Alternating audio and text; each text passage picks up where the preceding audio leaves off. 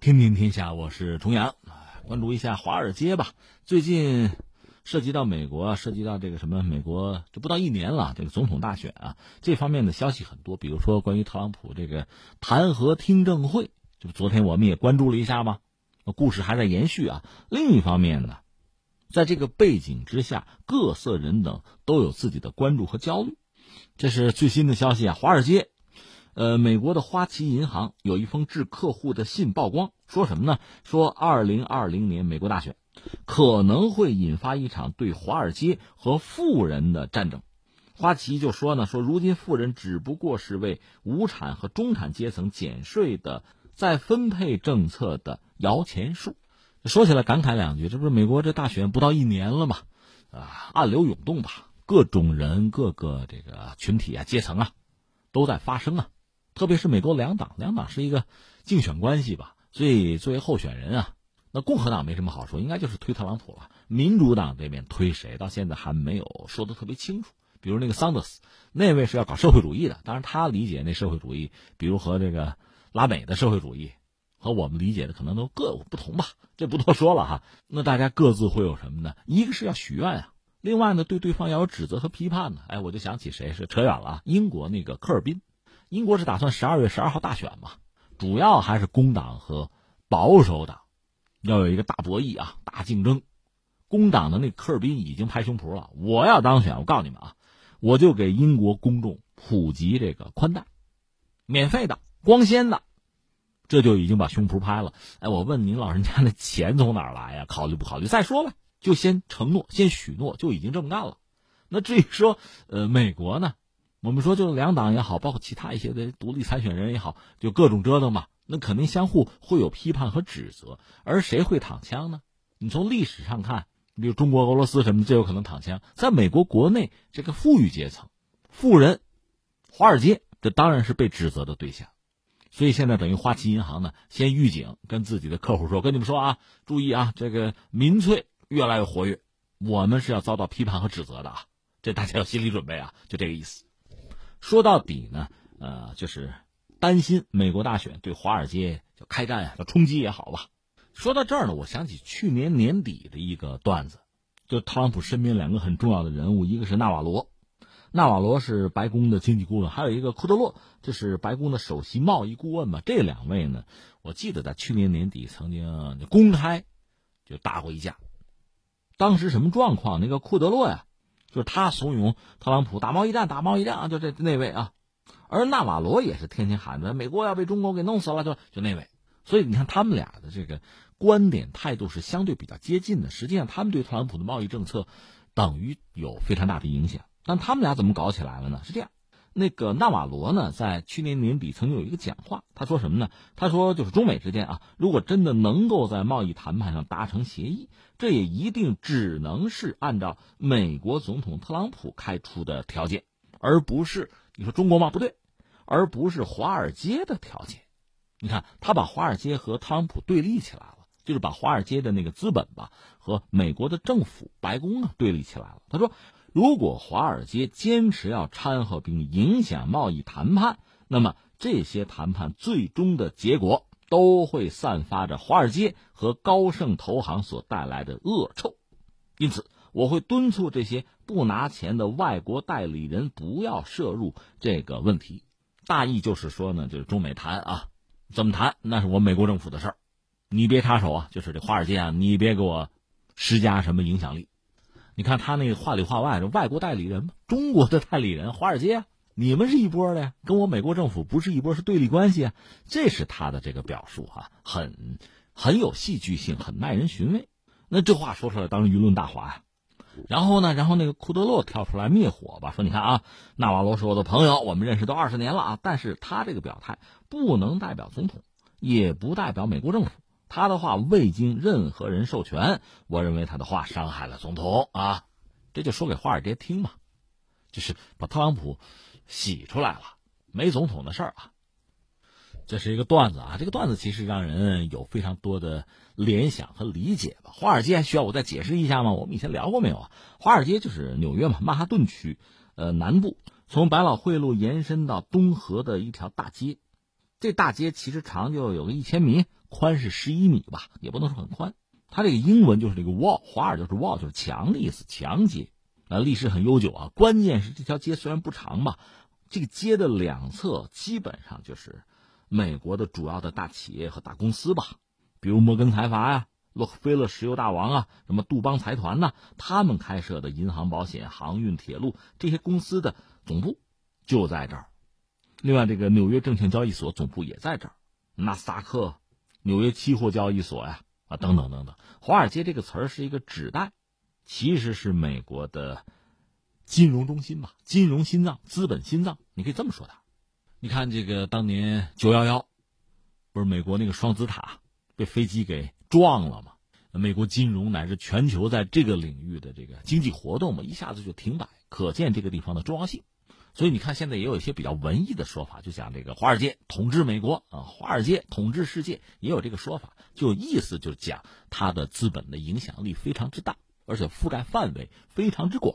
那我们现在把取景框呢，只取美国本土，你会发现这不是两个权力中心吗？白宫算一个，对吧？华尔街是不是也得算一个啊？那他们俩谁说了更算呢？那这个故事就有意思了。按照刚才我们这个说的纳瓦罗那个说法，不就是要提醒华尔街别干扰白宫的决策吗？不就这意思吗？那如果说在美国国内存在这么两个权力中心，那一山难容二虎啊。有意思的是，他们居然就都存在。政府当然不用说了，是吧？呃，国会也算是看着他。另外呢，有一个华尔街，华尔街其实它还有一个代言人吧？你可以理解是代言，就是谁呢？是美联储。美联储是不被美国政府控制的，当然它需要向国会负责啊。美联储是制定货币政策，而且不受包括总统在内的任何行政政府部门的干预，而它的背后就是资本就是金融这一块啊，所以它和华尔街的联系不言而喻。当然，另一方面，我们要说，如果美国政府，比如特朗普要控制了美联储，那那也是让美国人受不了。况且，美国是两党轮流坐庄吧，这么一个体制吧，所以大家都是只看眼前，不用考虑长远，不用考虑下家。不管谁执政，他要考虑的就是当前我的成绩单怎么样。至于未来谁执政，那说不定。在这么一个状况下，你就怕政府用这个自己的影响力干预经济，所以美联储是独立于政府的。美联储权力又很大，对经济的影响很大。另外还有一点就是，美元它不单是美国自己用的货币，它实际上带有全球性，它是一种国际货币，这是历史造成的，我们不用多说了。所以美联储呢，它重要功能是对美国经济做调控，等于说间接着也在调控全球的经济。而这种调控呢，让美国确切讲是让美国的资本获利很多，这就是这个坊间常说所谓剪羊毛嘛。那我们现在看到很有意思的局面，就是美联储的动作呀，他的措施啊，他对美国乃至全球经济的判断和特朗普不一致，他们的政策是冲突的。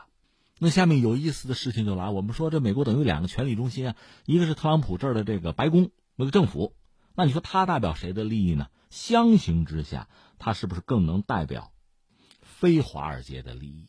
那华尔街代表的是美国的跨国资本的利益，这毫无疑问了。因为它可以在全球范围内，比如说全球发生危机，它可以剪羊毛，而这个美国老百姓并不能从中受益。而谁把特朗普选出来的呢？还是那些做实体的、相对底层的美国人，包括制造业。所以这正是这个故事有意思的地方。所以你看，我们弄一个取景框，我们就看美国国内的这个斗争就很有意思啊。除了两党斗争以外呢，像华尔街和白宫这个斗争。是不是也相当的耐人寻味？呃，华尔街的大佬并非不做实业，只不过他们不需要在美国国内做实业，他可以全球布局啊，资本可以在全球流动啊，所以他们可以得到非常大的这个利益，而这个利益美国的公众是很难直接享受到的，他也不解决美国的就业问题，华尔街也好，硅谷也好，真的是没法解决美国本土就业。而特朗普上台呼吁的就是美国制造业的回归啊，这也是他的承诺呀，所以美国公众投票给他。呃，目的是在这儿，就希望他能够兑现自己的承诺，让老百姓过好日子。可华尔街不需要对这个问题负责，所以在一系列政策上，你可以看到这个彼此之间的矛盾和背离吧。当然，他们也不是完全的一个对立的关系。你比如说，零七零八年那个金融危机，那是华尔街给惹的祸，但是最后擦屁股的是美国政府啊。所以公众不满意也就在这儿，那就认为华尔街是吸血鬼嘛。包括之前大家知道那个占领华尔街的运动。那在美国，一些政客啊，如果说比较成熟、比较有 手腕，可以利用这种矛盾为自己赢得更多的选票。而这个也是华尔街现在比较忧虑的。所以我们看到，花旗呢给自己的客户写信，就是提醒这一点。又到大选的时候了，那我们可能要成为众矢之的。特别是全球范围内，你看非常多的国家，尤其是西方的发达国家，所谓民粹抬头啊，欧洲也是这样啊。在这个背景之下，那我们确实很可能遭到各方的抨击啊。我们需要有思想准备啊。花旗表达的就是这个意思。那最后总结一下吧，三点吧。第一点，我们说什么呢？刚才我们说去年年底，这个库什洛呀和纳瓦罗啊，他们这个好像是双簧一样，一个黑脸一个红脸，其实就是如此。应该讲，他们是代表特朗普从两个方向向华尔街喊了话，就别鼓捣乱啊，我这有红线别踩啊，无外乎表达的是这么个意思。坦率讲啊，特朗普搞贸易战啊，他很在意这个美国的贸易逆差这些问题，显然并不是美国的跨国资本在意的问题，而特朗普一些政策对跨国资本可能产生了负面的影响。第二是什么呢？就这两天啊。呃，当地时间十一月十四号吧，美联储的主席就是那个鲍威尔，特朗普不是老骂他吗？鲍威尔呢，在国会有一个作证，他说什么呢？尽管美国股市连连上涨，企业和政府债务不断增加，但是他并没有看到泡沫形成的迹象，也不认为存在即刻的危险。当然，他也讲，就是美国政府债务扩张之路不可持续，美国的债务增速已经超出了经济增速。我们的孩子和孙子辈儿哈，要为我们今天借钱带来的利息缴更多的税，这是他的警告。但他最终说呢，我们是最强大的国家，我们有最好的机构，有最好的劳动力，我们有这样的能力。我想，可能最终清算的那一天离我们还很远。这是他的表述。再就是关注一下特朗普吧，这不是关于他这个弹劾调查已经开始了，大幕开启，呃，全美都在看直播。呃，第一天下来，我们也关注了一下，目前看到实际上没有很致命的东西。嗯，而且白宫也放出了特朗普和泽连斯基通话，就第一次通话那个记录，也没有出现什么拜登之类的事儿。那这是不是意味着民主党这次搞砸了？至少目前看没有拿出像样的杀手锏来。那这是不是等于意味着民主党帮了特朗普的忙啊？当然还有个说法说，特朗普真正担心的还不是跟泽连斯基通什么电话，那什么通乌门啊，而是担心他自己的税。他是刚刚有个上诉到最高法院，说要求避免公开税表，就他自己的这个避免这个，所以这个啊，表明他希望阻止检方调查他个人纳税的状况，这可不可能成为两党之争哈一个新的战场？这个我们拭目以待哈。如果他真的要再干四年的话，他会出台什么样的政策？这个确实值得大家好好猜一猜。不过不管怎么样，最后就是美国大选前这将近一年的时间吧，相信针对华尔街。就美国国内啊，针对华尔街的怒火会随着这个竞选啊逐步白热化而更加高涨。